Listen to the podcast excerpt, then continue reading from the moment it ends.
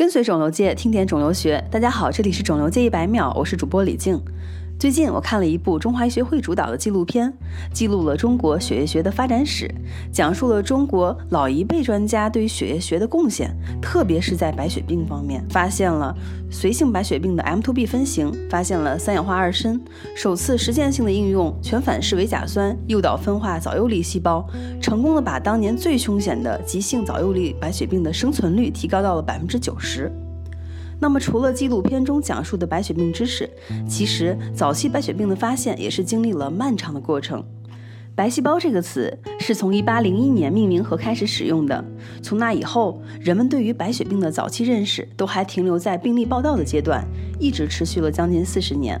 最有名的是库伦在1811年报道的急性皮炎患者。那么库伦对这名严重腹痛和发热的患者进行了多次放血治疗，放出的血清粘稠，看起来像牛奶。这个病例被公认为是首例白血病的病例报道，只不过当时认为是脓液。我们现在多从镜下观察白血病细胞，很少会看到白血病患者血液静置以后的样子。感兴趣的朋友可以点开文稿看看，确实是奶白色。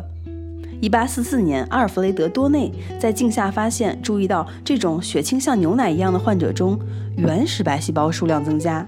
暗示白细胞增多是由分化停滞引起的。至此，算是向白血病的现代认识迈进了一大步。多内除了对白血病的贡献，还是血小板的发现者。一八四七年，德国医生鲁道夫·菲尔绍首次提出了白血病的命名。他把希腊词根 “look”，也就是白色的意思，与病的拉丁词根 “mia” 在一起组合成了 “leukemia”，也就是白血病，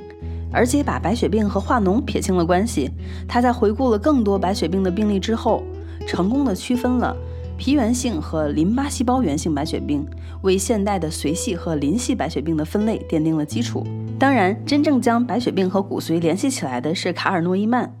1869年，他首先注意到白血病患者的骨髓中也有癌细胞，而且正常造血细胞明显减少。因此，他指出白血病细胞来源于骨髓中未分化的干细胞。